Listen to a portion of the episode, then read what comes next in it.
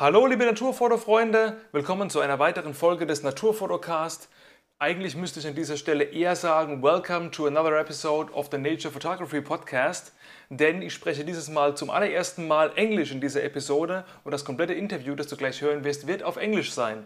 Warum wird es auf Englisch sein? Weil ich mit einer internationalen Größe der Tierfotografie spreche und zwar mit der australischen Fotografin Georgina Stadler. Ich habe mich sehr gefreut und bin auch ein bisschen stolz, dass sie eingewilligt hat, hier im Podcast ein bisschen aus dem Nähkästchen zu plaudern und einige wertvolle Erfahrungen, die sie über die letzten Jahre gemacht hat, weiterzugeben. Denn Georgina ist eine nicht nur sehr talentierte, sondern auch durchaus mit Preisen hochdekorierte Naturfotografin. 2018 hat eines ihrer Bilder beim Wildlife Photographer of the Year Award abgeräumt. Das ist sowas wie die Oscar-Verleihung weltweit der Naturfotografen. Also wer da eine Trophäe mit nach Hause nimmt, der muss es schon ziemlich drauf haben. Und das hat die Dame absolut.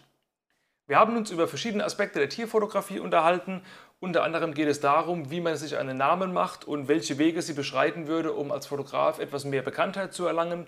Über die Für und Widers von Social Media haben wir gesprochen, weiterhin über einige fotografische Techniken. Sie hat zum Beispiel zu meinem Erstaunen erwähnt, dass sie mit einer 600 mm f4-Linse fotografiert, also ein riesenschweres Objektiv und damit aber alles frei Hand macht. Sie sagt, all ihre Bilder sind niemals mit einem Stativ gemacht. Auch das ist interessant, was sie dazu zu erzählen hat. Und auch über diese ganzen Awards, wie man da reinkommt, wie so die Trefferquote ist, haben wir gesprochen. Also ein buntes Potpourri an sehr interessanten Themen rund um die Naturfotografie. Und ich ähm, hoffe sehr, dass du der englischen Sprache insoweit mächtig bist, als dass du jetzt hier zuhören kannst bei unserem Interview. Mein Englisch ist recht gut, würde ich behaupten. Dennoch bin ich natürlich auch nicht im alltäglichen Flow drin, dass ich jeden Tag Englisch spreche. Von daher musste ich mich auch erstmal ein bisschen da reinfinden. Von daher hoffe ich, wenn du mir bei dieser Episode zuhörst im Interview, ähm, ja, dass sich die Lacher vielleicht in Grenzen halten, wenn ich ab und zu mal die Grammatik ein bisschen durcheinander werfe oder auch mal mich ein bisschen verstotter. Ich habe das Gespräch recht roh gelassen und kaum irgendwas rausgeschnitten, außer wir haben es wirklich mal komplett äh, überworfen und totale Scheiße abgesabbelt damit es einfach ähm, ja, authentisch ist. Es war sehr lustig und informativ und hat wirklich Spaß gemacht, mich auch mal mit einer internationalen Größe in diesem Gebiet zu unterhalten. Von daher hoffe ich, dass du auch einige wertvolle Insights für deine eigene Fotografie wieder mal aus diesem Interview ziehen kannst. Jetzt will ich aber gar nicht groß weiter labern in diesem Intro. Deswegen sage ich einfach mal, let the music play und viel Spaß mit dem Interview mit Georgina Stadler.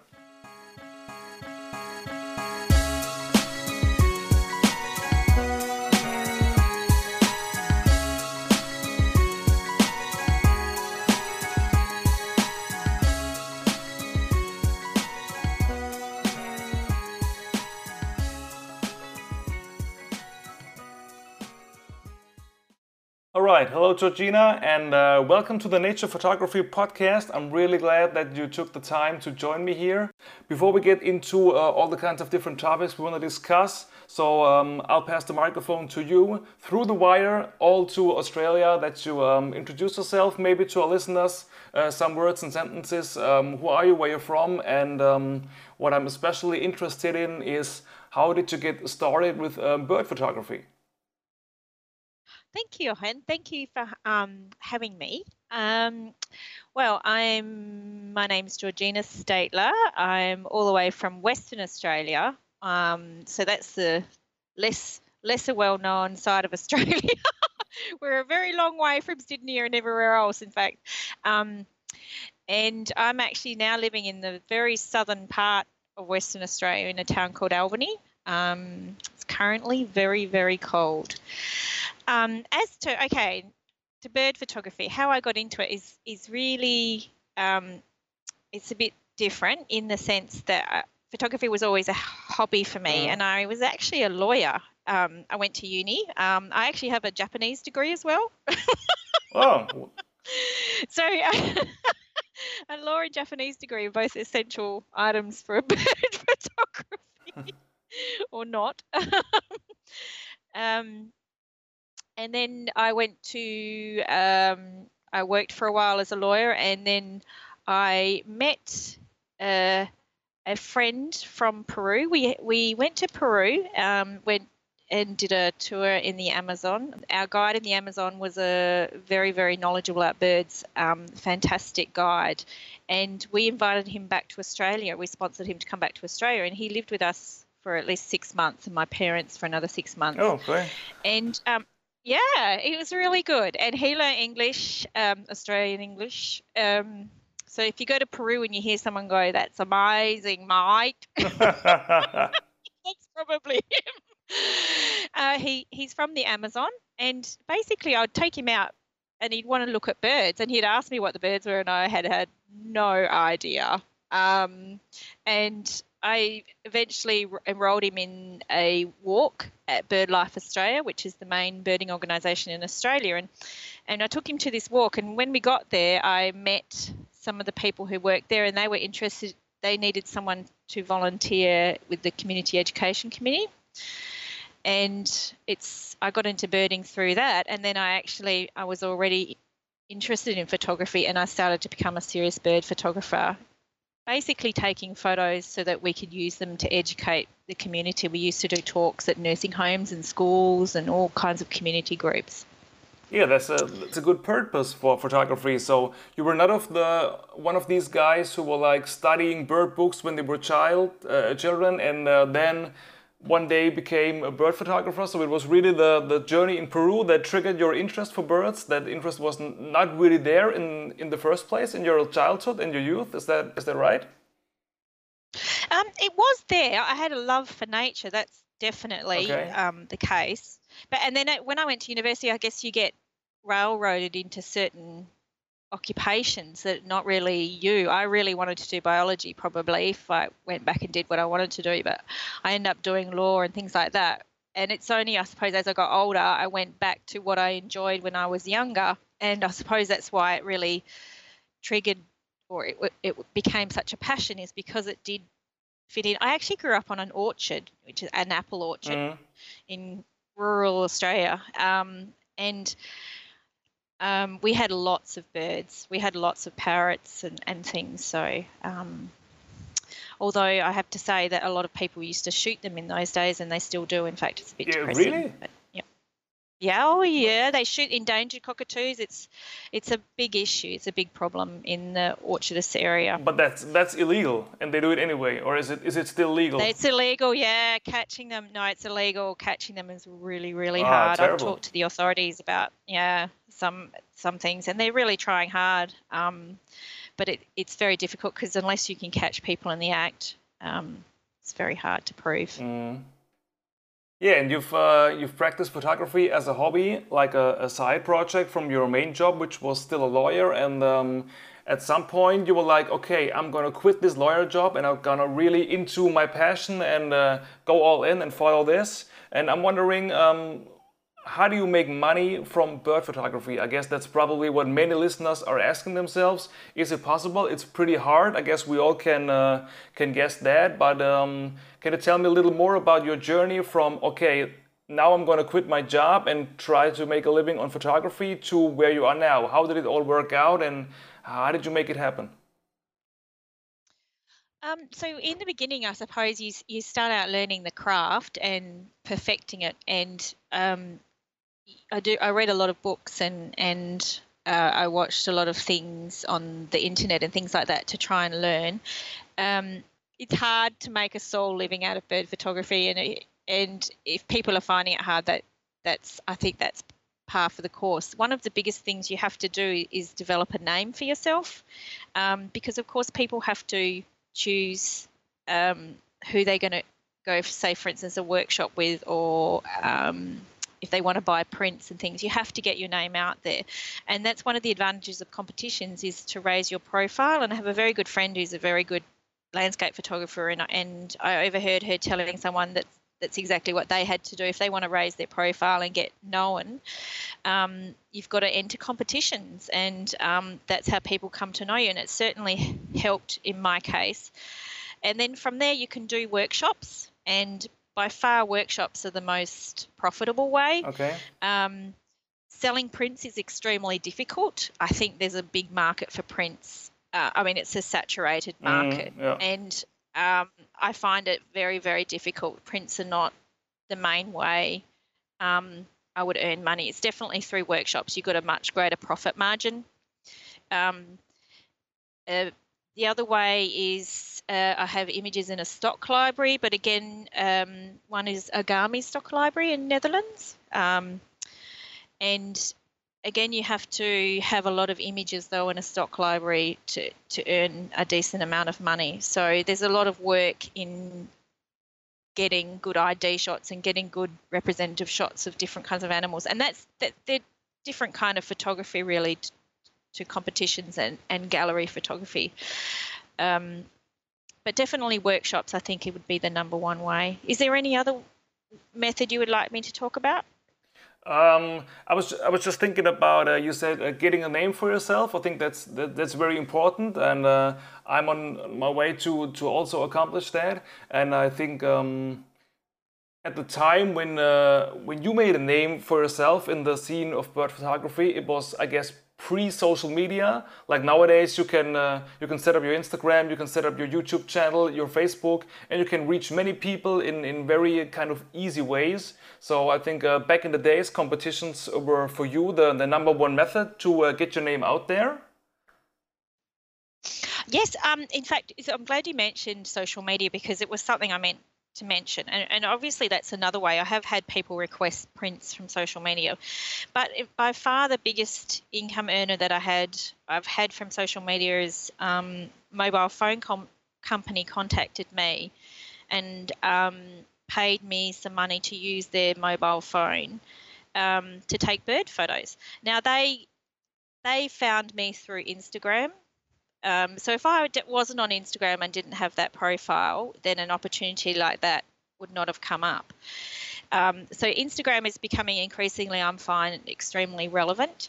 But what I want to caution people because uh, what I'm finding as well is that there are a lot of people on Instagram. So if you're going to be on social media, you have to be you have to be different from other people. I think if you post the similar kind of images that other people are posting, um, there's a lot of people now with over a lot of bird photographers mm. with over 50,000 followers.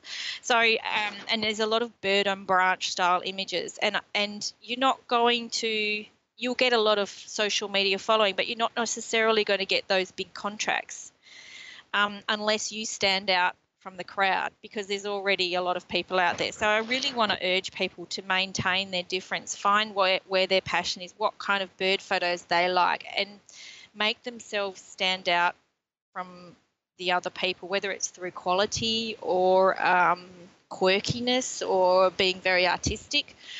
Um, I think increasingly what's going to become important is, is having a point of difference because there are so many people now on, on social media with a lot of following. If, if, if you want a company to single you out, why are they going to choose you and not someone else who has, say, 100,000 followers? Yeah, I, I, totally agree. You have to be uh, unique in some way, and um, you get your got to work out your USP, so to say. And um, do you think competitions are still relevant nowadays when uh, social media is that big to uh, get attention, or are competitions just uh, like nice to have, but uh, not the the main way to get your name out there in 2019? Oh, that's it's true. It, it's not the main way. I suppose social media is the main way, but I still think that a lot of the work that I get comes not from necessarily social media and, and does the profile is still important. Um, and I think competitions give you an a, people an objective criteria to assess you from, um, whereas social media is to some extent um, very well. I guess it's not subjective in the sense, but an image can do very well on social media and not necessarily be a good quality image. Um, yep. Whereas to do well in a competition usually means that you have a certain standard, um, and that's what sets you apart. So I think you still do need, um, especially amongst the professionals and things, you just still do need to establish your credentials because there's a lot of people with a lot of followers on Instagram, bird photographers, who are not necessarily getting the same opportunities as me. And I think, well, why is what's the difference between me and them? And and maybe it's because I do have a better profile. Sorry, when I say profile, I mean um, I've had some competition wins that have given me a, a um, more well known, if you like. Mm. I'm not sure. yeah, just uh, just just recently the the Nature Photographer of the Year um, win. Uh, congratulations on this one. Um, yeah, that that was huge. Uh, did you expect it to to happen someday? That I mean, this is like the the Oscars of the nature photography world, I guess. Uh, and you did win one of the trophies there. Um, were you very surprised that it happened, or did you think, oh well, my images are pretty good. I, I got a good chance of winning. definitely the first one. I was definitely surprised. I I have I I'm not one of these people who sits there and thinks, oh, I'm really good. I, in fact, if anything, I lack self-esteem, and um, and I was definitely surprised. I screamed. I think I screamed for like six months. um, it is. It was a. It's a massive thing. I mean, in my wildest dreams, I was just in your wildest dreams. You hope to get in the final five or the top five or something, mm. or even just top 100. You don't actually. I don't. I don't know. Very few people I think would actually think they're going to win anything. Um, and and really, if you enter competitions, you you hope you're going to do well, but I mean, you, you can't enter competitions thinking you're going to win because at the end of the day, a lot of it is still notoriously subjective. And when you're at that level, you know that there are so many brilliant images. Um, I was talking to one of the other photographers, David Maitland, who has um, been in the finals several, several times, yeah. and he said, in reality, once you get to the top 100, he said everybody's image is fantastic, you know. So it, it must be really hard for the judges then, and and it's almost like a lotto, almost. I mean, I shouldn't say that, but I guess you get the right judge set of judges that like your image over someone else's, but all of the images that are contending are, are already really good at that stage. Yeah, absolutely. So it's uh I think maybe sometimes it's a little bit like coincidence. If you win it, like uh, one judge is, is more like into your image, and the next judge, like I said, is more like into some other image. Um, I was just wondering, like many many competitions, they you cannot submit your photos for free. I guess they have an, an entry fee. Um, can you recall, like roughly, uh, how much money you spent just in entry fees for for competitions thus far? Uh, it varies. Um, there's some I could spend on some the Australian Geographic Nature Photographer of the Year, for instance, costs quite a lot of money. It's the most expensive one that I know of, and that costs twenty dollars per image to put in. Okay.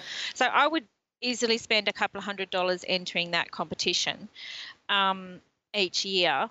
Uh, whereas I don't think that the wildlife photography is actually that expensive. I think it's it's only thirty pounds or something, which is I guess it would be a lot for some people, but um, in the context of the Australian Geographic Nature Photography, it's not very much.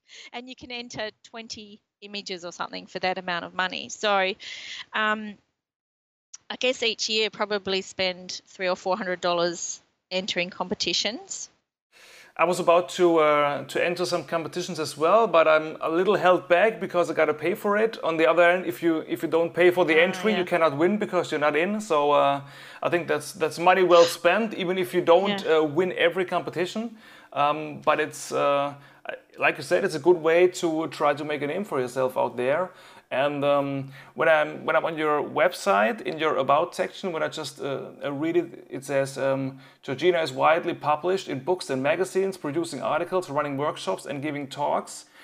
I was wondering. Um, who takes the initiative in these uh, endeavors? Are you going to book, book publishers saying, hey, I'm Georgina, I got some awesome images here, uh, do we want to work together? And they say, yes, let's do it. Or is it just the other way around, that uh, you're a little famous now through your competition wins and other stuff, and your name is out there, and uh, the agencies and the publishers, they come to you and say, hey, we want you to work with us, let's make a deal. So which one is it? Well, it's definitely the latter because I'm not I'm not organised enough for me. okay, fair enough.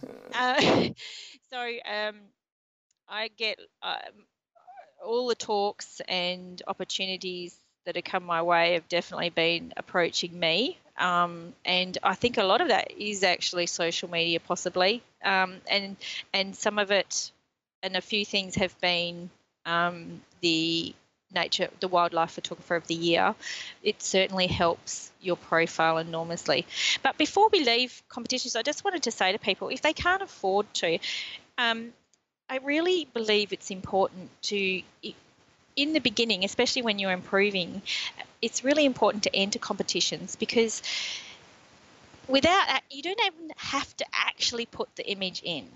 But it's the more important is the process of pretending yeah, almost that going to enter because what it forces you to do is to be objective about all the images you've taken in the last 12 months and say okay which are my best? And then process them according to the competition rules and, and that in itself is an incredibly important exercise to do. And it helps you improve and it helps to focus your mind on and why that's better and why that's not. And even what i suggest to people and i've done this in the past is i send them out potential images to say 15 different people, friends, family, you know, professional colleagues, and say, I don't want you to rate every image, but I want you to pick the top three or the or the worst three, or the top five or the worst five, and then what you tend to do is then you get this feel for what image really is a good image mm. because everybody consistently picks that image, and then what images really aren't really that good because we do there's no doubt we all do it. We get attached to images and we we can't we love them often because of the circumstance when we took it and for some reason but it doesn't translate objectively. So if you want to save yourself a lot of money and things and it, that's one way um, to kind of see and see if you really do have an image worth putting in. And then but on the other hand don't stop even if you can't afford it act like you're going to enter and just going through that process is, is, is going to be very good for your photography. Yeah, absolutely. That's, that's brilliant advice. Um, I was just thinking that um, I'm processing and watching my photos on the, on the screen, on the PC or on my phone, like to 100%. And uh, just lately I started to, uh, to get a little photo book printed of my best images of the last years. And when I look at the, the images in print, I saw things that I've never seen on screen because it's just it's a totally different medium. I was opening a landscape photo and was like, geez, there are people in the image. Why are there people in the image? I have never seen these tiny little people on the screen. So I think that's uh, it's another su- suggestion that uh, relates to what you just said. That people, yeah, should print their images once in a while, even if it's just a, a cheap photo from the from the local drugstore, just to get a different uh, view on that. Do you think? Uh, do you agree? Absolutely. And the other thing is, photos look better printed than you think. And you, um, things like digital noise don't show up as much on a photo. It's much more forgiving. And, and I've had images where I was really worried. I took it at a high ISO and it was a little, I had, it was a little bit underexposed. I had to like um, lighten it, which introduced a lot of digital noise, and I had to do a bit of noise reduction. And then someone really wanted it quite big. Um, it was my albatross picture, and, and it look we so I, I had it blown up bigger than upsized if uh, not sure what you would call that interpolation you know when they make the image larger than it would be at 100% yeah, they actually go further and it actually looks really really good and that's because the printing medium is much more forgiving. So we can be so people get on forums and there's people who are super critical and you've got a bit of noise here or this is not quite sharp. But I tell you what, it doesn't matter. What is the most important thing in that image? And people, I guess if I can give the biggest advice is you've got to develop an eye. Um, stop focusing on technical things because you can have the most technically perfect image, but if it, it if it's not aesthetically beautiful, then it's never going to be better than a documentary style image. If you want to create like really uh, images that tell a story, have emotion and things, then you really need to develop an eye. And the only way you can do that is through looking at other images, um, just researching, and then just keep taking millions of photos. Yeah, there's no way around that. Yeah. Hope, yeah. and you just got to hope something sinks in. And when I look at my images that I did a couple of few years ago, I'm horrified. Yeah, yeah, me too. But on, on the other way, it, it helps to um, review images that are a couple of years old because uh, sometimes you find, okay, that was horrible what I, what I did back then there. But on the other side, there is the possibility that you find images from back then that are really great and you just, um, with the knowledge you have now, you can edit them in a different style or you haven't just uh, seen them as good as they are in the in the past. That's absolutely true. And that's why people say, oh, I'm a bit of a photo hoarder. I've got thousands and thousands. I've got my file management is terrible. But that's the problem I have with deleting is because sometimes I go back and I see the potential in images that I didn't see at the time. Yeah, absolutely. Um, yeah, so as you evolve, how you see a good photo evolves too. So it's one of those situations where um, sometimes you do need to sit on an image um, before its real potential comes to you. You have to be ready to acknowledge it. Yeah, absolutely. Um, let's talk about camera gear for a second because people are all curious uh, in kind of uh, what camera do you use, what lens do you use. You're a Canon shooter, right? Yes. Um, on purpose because you think Canon is the very best system, or did you just um, buy your first uh, camera as a Canon because you haven't had no idea that there were other manufacturers at the time? That's how it how it all started for me. I was uh, going to the uh, electronics market. Oh, there's a camera, just grab it. And uh, now I'm stuck with the system. I'm still like confident with it, but there are many people that saying like Nikon or Sony are doing the better cameras nowadays. Do you have a take on that? What's the best? Oh yeah. Ooh, the dark side when you go to Nikon. No. no, I I know I've heard that the autofocus system and everything on Nikon is very good, but I, am like you. No, I just started with a Canon, and to be honest, for me now to change would be too expensive to change over. Yeah, uh, yeah, um, absolutely. And and I'm not. I don't think it's worth it. But having said that, the new Nikon I think has this massive. Normally, megapixels don't necessarily mean better but in the case of the Nikon, it sounds like it's got these huge um, advantages. Um, so I'm just going to bide my time and wait for Canon to catch up, if, if it's catching up. I mean, if if it if Nikon is indeed better. Um, at the end of the day, the I suppose I still think the number one thing is the quality of the lens, um, and also technique because I went out with someone who had a Sony, the latest Sony mirrorless, and is supposed to have really good um, noise control up to 3200 ISO. And this person took an image at 3200 ISO, and when I saw they processed it and it looked very odd to me, so I, I asked for the original, and it was it had a lot of digital noise in it, like it was basically unusable. And what had happened is they were using auto ISO mode, and I always strongly say to people don't use any mode, automatic mode if you can avoid it because it, it, I think it does make you a bit lazy and you're not checking the settings all the time. Okay. And what's happened is they've used auto ISO and it, it's actually slightly underexposed the image. Um, and the digital noise, even on this wonderful new Sony mirrorless, was absolutely horrendous and completely unusable. So even with the best camera in the world, if you do the wrong thing, you're still going to get rubbish images. So you need to know technique is the number one number one important thing, um, and a le- and the, and good lenses. What kind of lens you using actually? Well, I'm using a prime lens, and the prime lenses are fantastic. But more recent, I've got a 600 millimeter f4, but um, it's horrendously expensive. And and, uh, and it's really really it's really really heavy. Really heavy, but I handhold. I've never used a tripod. Um, really? well. I haven't used a tripod for over six years. Okay. I haven't used a tripod for any of my bird photography. Wow. Um, I know, and so people who are told that you can't do it hand holding is it's rubbish. I know a lot of people that do hand hold, but you have to compensate by, and the way I do it is I use continuous shutter shutter mode. Yep. So then, you know, you could. I've even taken sharp shots at one sixtieth of a second hand holding.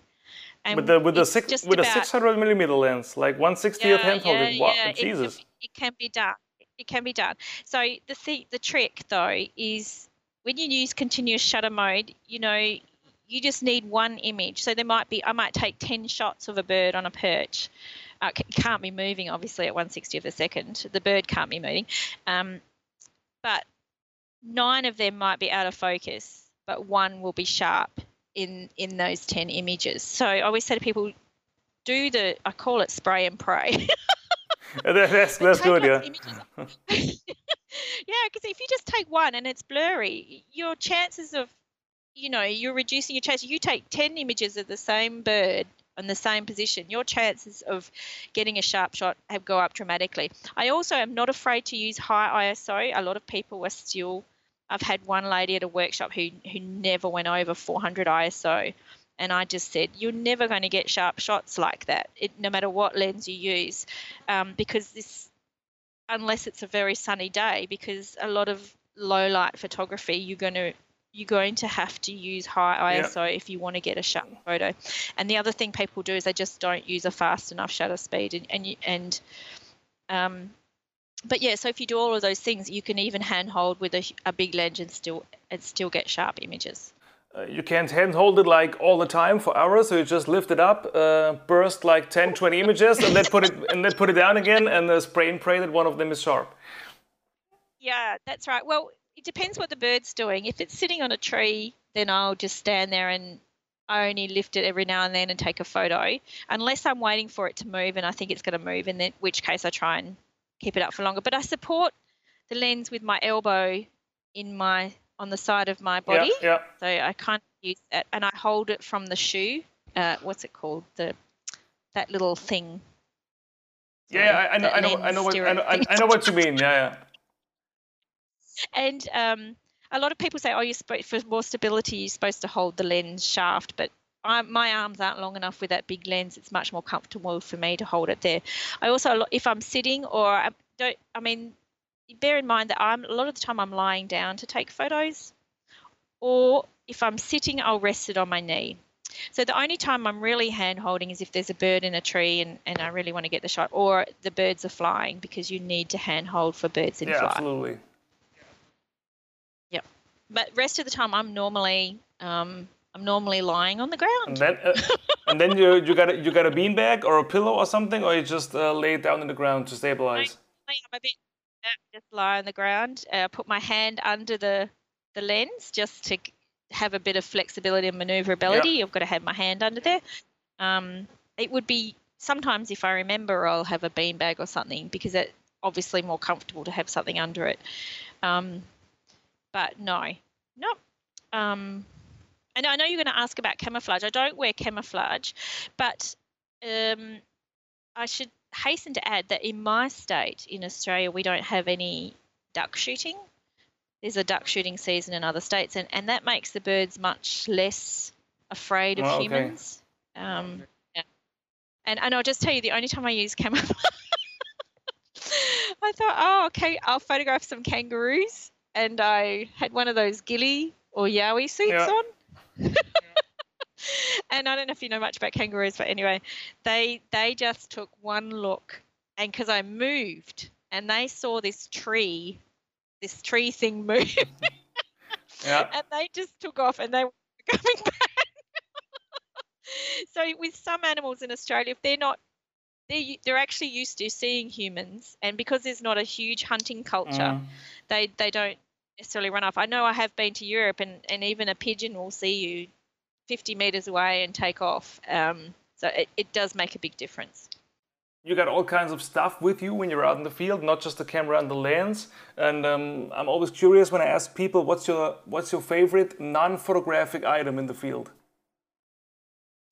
Uh, that's a really difficult one because a lot of the time, a lot of my shots aren't planned. So I don't often I don't go out with a lot of equipment. Um, but I'm lying down a lot. I guess I take a yoga mat to lie on if I'm going to be in a muddy area. Mm. Um, is that the kind of non-photographic thing? Yeah, yeah. It, it, can be a yoga mat. It can be some sort of special yeah. pants or a special hat that you don't get sunburned, or a, a remote shutter, yeah, or I, a drinking bottle that is in some case very special, or whatever have you. Yeah, I know. I, I, I like a coffee. so I've often got a coffee flask with me. Um, and yeah, no, uh, something to lie on is usually the thing. A yoga mat. Oh, but actually sometimes they're a bit troublesome. So I, I, I actually wear a lot of the time, in especially in muddy areas, um, a raincoat. Do you shoot in the in the water also, like with uh, with wading pants and, and walking in the in the pond, or just from the shore? No, I have wading pants, but I've never I've never used them I, I shoot from the shore. My my favorite technique, and I, I, have a lot of success with it, is to go to an area where there are birds and go near them, but not too close, and then just lie down. And you'll find that if you a human lying down is much less threatening to a bird than one standing. They seem to know that you're not as not as you can't move as mm-hmm. quickly mm. and you're not as as threatening. Um, and you'll find, at least in Australia, that you get birds come relative. I've had some migratory waders like bar-tailed godwits and things come so close I can't focus on them. So what I'll do is I'll go and I'll see which way they're feeding along the shore, and then I'll go and lie down about 50 meters ahead of them and I'll wait and then they keep feeding along. And then as long as you don't move, they can see me. I'm not in camouflage or anything. Um, I'm always always clicking the shutter so that by the time they get to me, they get used to that noise because the Canon camera can be quite noisy. Yeah, absolutely. They, they're so used to it, it doesn't. What I worry about with camouflage is if you wait and then you suddenly have the bird there and then you take a photo, makes that noise and then they they're really freaked out and they take off straight away. Whereas if they see you, they come towards you, they hear the noise. By the time they get to you, they're already used to it and they've realized that there's no threat there. And um, I always wait until they've gone on before getting up because I don't like to flush them. Yeah, absolutely.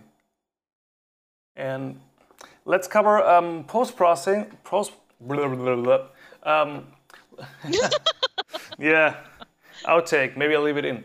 Uh, edit, edit, edit. Do you use Lightroom, Photoshop, only Lightroom, only PS, or both, or maybe other software, or none of it at all? Um, what's your basic workflow there? I know what the ideal workflow is, but sometimes I get really lazy. If I'm really lazy and I'm trying to do a quick, quick edit for, say, Instagram, I'll just use Lightroom because it's all there and I can do things. If I'm going to do, for instance, a competition image or a gallery image, I will spend more time and I'll do what I call the optimal workflow, workflow which is I would open it up in the Canon software, um, DPP4, Digital Professional Photography or something. Um, and then what I do is I use, if you think about it, Canon has designed their cameras and it's designed this, and it knows how its cameras and its lenses work. So I use the lens calibration tools and it, what do they call it? Digital lens optimization the, the pro- profile profile corrections. Profile corrections. That's it. So I use that. Um, I'll get the. I'll import a raw file in the DPP4. I'll do the the profile corrections. I will also set the sharpness to roughly three. Um, I don't use unsharp mask. I use the sharpness because Canon images, um, they use a demosaicing filter from what I understand. And out of the camera, the image is slightly softer. Um, so you've got to compensate for that. Mm. Um, uh, and that's and they their recommended amount is three. Um, three or four. So I usually leave the setting, it'll come up automatically. And the other thing they do is sometimes it does a very good job of noise reduction. Um, it, it, assesses the image and um, it recommends a noise reduction level. Sometimes if it's too much, I will um, bring it back and then I'll fix it up in another software myself. I'll do selective noise reduction. But that's basically pretty much all I do, and I do some shadows and highlights. I, increase shadows, decrease highlights, and things like that. Then what I'll do is create an, an optimized TIFF file, and then I'll either open that in Lightroom or in Photoshop, but more often Photoshop and then I just use the the normal tools in Photoshop. But um, I do sometimes use Nik software in Photoshop. I, I edit every image differently, um, but I tend to have a certain routine. Um, you can create actions. I've seen Glenn Bartley has some really great uh, videos, post processing videos on how to create actions, and he goes through and he brings up different things. But what I find, especially if I, I really only do that with competi- Photoshop with competition or gallery images, images where I really want to make the best out of them. And um, then it's an individual image, so I would definitely be doing everything like just for that image, and it, I, it's not the kind of changes I would, you know, be universal to every photo. So it would just depend on the image and, and what effect I was going for. Yeah, all right. If somebody's an absolute beginner in nature photography and is like, yay, I'm going to start out now, I'm going to shoot some birds, do you have some sort of number one advice for him or her that he um, should consider? Oh, um, get low, get to eye level with the bird, get close. And number one thing, if you're starting out, you can do no better, even if you're not starting out anyone, than photograph the birds close to your home that are already used to people. Because often when you're starting out, you don't have a big lens or anything. So shoot the birds, get to know how to take photos by practicing on the common birds. A lot of people get carried away with going to exotic Mm. places and and and um, whereas you can get beautiful photos. If you can get a beautiful photo of a common bird, then you know um, you're on the right track, and that's what I I would advise people to do. Don't go tripping off anywhere. Just just perfect your craft at home Yeah, that's that's perfect. and take millions and millions of photos Yeah, and keep reading. I say keep reading everything you can find out, and eventually something sinks in. Look, it took me years because some things I'd read and I never did, and it's only later and you go, oh, you know, I know I read that a couple of years ago and I never did it, but now I understand Yeah. what they're talking about. yeah, absolutely. Reading is reading is crucial, but uh, applying is even more crucial. So read, apply, read, apply, and uh, then it's going to work out. Um, you were talking about uh, exotic locations. Um, what kind of exotic locations have you been to? What was the most spectacular photographic location that you've been to thus far? Oh, um, my photos probably don't do it justice, but Lord Howe Island, um, it's off the coast of New South Wales. Uh, it's probably the easternmost point of Australia. It's an island about 1,200 kilometres off the coast. Absolutely spectacular. You've got to Google it. Google Ball's Pyramid. That's B A L L um, apostrophe S pyramid. Mhm. Um, it's this amazing volcanic plug that comes up out of the ocean, and there's albatross and shearwaters and ternlets and all these incredible birds just flying around. It is just one of the most spectacular places. It's also home, Lord Howe Island, to nesting white terns. I don't know if you've seen them, but they're the most absolutely angelic birds. They've got these big black eyes and they're pure white, yeah, and oh beau- my god, they are like yeah. little angels. Oh, and then there's Providence petrels. Um, all kinds of incredible birds nest on Lord Howe Island. It's just a nature's paradise. But I'm very excited that my other number one destination I- I've been wanting to go to is Christmas Island, um, which is actually off the west coast of Western Australia, um, next to Indonesia. Oh, that, that was covered. That was And- covered on the on the BBC uh, series Planet Earth Part Two, I guess. Did you see that? Oh yeah, with the crab Yeah, yeah. Well, they have the red crab migrant. I'm going there in November. I was like, oh, Oh, my god! If damn. I, honestly, I'm going to scream if you would hear me screaming. Yeah. and then they've got these golden tropic birds. It's like the white-tailed tropic birds, but they've got this golden morph. They call it the golden bosun, and it's spectacular. And then they've got three species of frigate birds, and I'm just. They've got boobies. They've got three species of boobies. I'm just like, oh my god, this is like my heaven. Yeah, I can re- I can relate. I'm a little jealous now, so you can Yeah, you, you stop. You can you can you can stop talking about it, or I will scream too. Oh, there's room in my luggage though. There'll be no room in my luggage. I'm gonna have every camera piece of camera. yeah, absolutely, absolutely. Um, you have one one bucket list shot. You're still um, you're still gunning for, like the the one image that's been in your head for years, and you you wanna you wanna put it on your screen. Oh, I tell you, um, it's not the one image I've had for years, but after I don't know if you've seen the Blue Planet, David Attenborough's second one. Uh, not yet. No, not There- yet. Oh, well, this is amazing scene, and next year I hope to go there. It's Michaelmas Cay is this little tiny little sandbar basically in the Great Barrier Reef on eastern coast of Australia.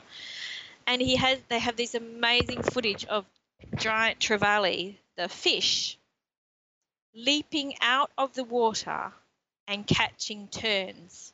Whoa. Okay, that sounds interesting. out of the air. They calculate, they leap out of the water, they catch a flying tern, like just above the water. It is the most incredible thing I've ever seen. And I thought, I want to get that photo. I don't want it to catch the actual bird. I want the tern to get away. You wanna But my dream you wanna catch you, you wanna catch the bird being caught.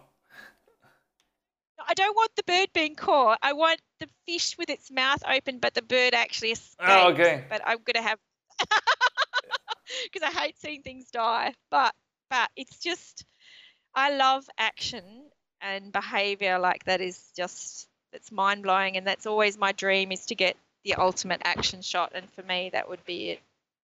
Yeah, that sounds interesting, and um, I think we're gonna come to an end now. We had a great conversation. It was very fun and informative. I myself did uh, learn some new things, and I think many of our listeners did as well. And um, yeah, thanks for joining me here. And uh, I will leave the last couple of words to you if you like. So if you want to uh, to mention something um, in the very end of our interview, so please go ahead and feel free to do so.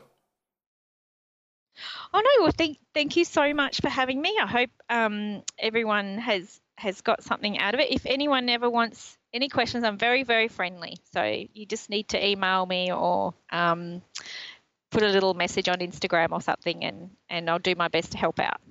Here, that's just perfect. So um, all the people out there, you heard her.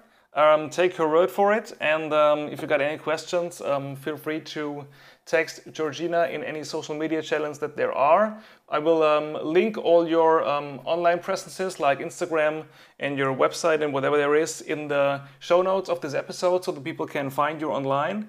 And um, yeah, on that note, thanks again and have a great day. And um, yeah, maybe I'll see you around when I finally make it to Australia in many, many years from now. oh, come on down. well, thank you for having me. It's been a pleasure. Das war's mit dieser Folge des Naturfotocast. Schön, dass du bis hierhin zugehört hast. Vielen Dank dafür und ich hoffe, du konntest einige Erkenntnisse und Informationen aus dieser Folge rausziehen, die du auf deine eigene Fotografie anwenden kannst. Wenn dir dieser Podcast gefällt, möchte ich dich zum Schluss noch um einen ganz kleinen Gefallen bitten. Und zwar, dass du bei iTunes oder anderen Podcast-Portalen, wo das möglich ist, den Podcast mit der höchstmöglichen Punktzahl bewertest und idealerweise vielleicht noch eine kleine Rezension dazu schreibst. Das hilft mir, dass der Podcast größere Bekanntheit erlangt, in den Charts höher rankt und dadurch noch weitere Fotografen, wie du einer bist, die Möglichkeit erhalten, diese ganzen Episoden hier zu hören und Inspiration für ihre eigene Fotografie zu tanken. Wenn du Interesse an weiteren Inhalten von mir hast, dann schau gerne mal auf meiner Homepage kellerfoto.de vorbei. Dort biete ich dir unter anderem meinen kostenlosen E-Mail-Newsletter, in dem ich in unregelmäßigen Abständen immer mal wieder Tipps, Tricks, Erfahrungen und Inspirationsquellen rund um das Thema Naturfotografie verschicke. Also kein Spam, sondern wertvolle Inhalte für dich, die es nur auf diesem Kanal gibt. Direkt als Eingangsgeschenk, wenn du dich registrierst, bekommst du mein 40 Seiten langes kostenloses E-Book Fliegende Vögel fotografieren. Wenn du also in diesem Bereich dich verbessern willst, kann ich dir nur empfehlen, da mal reinzuschauen. Selbst wenn du dieses Buch nicht brauchen solltest, einfach diese erste E-Mail löschen und warten, was da noch kommt. Wenn du deine Bilder mit der Software Adobe Lightroom Classic CC bearbeitest, biete ich dir auch einen kompletten Videokurs an, in dem ich dir zeige, wie du deinen Workflow signifikant verschlanken kannst, ganz viele Abkürzungen, die Lightroom selbst bietet, einfach umsetzen kannst und somit deine Bildschirmzeit um 80% schrumpfen kannst. Dann hast du viel mehr Zeit für das eigentliche Fotografieren oder sonstige kreative Arbeit und musst dich nicht mehr in Lightroom zu Tode verwalten und tausende Regler schieben. Das geht nämlich wesentlich einfacher kellerfoto.de, schau da einfach gerne mal rein. Und das war's an dieser Stelle mit mir nun wirklich. Bis zur nächsten Folge, wir hören uns. Bis dahin, dein Jochen.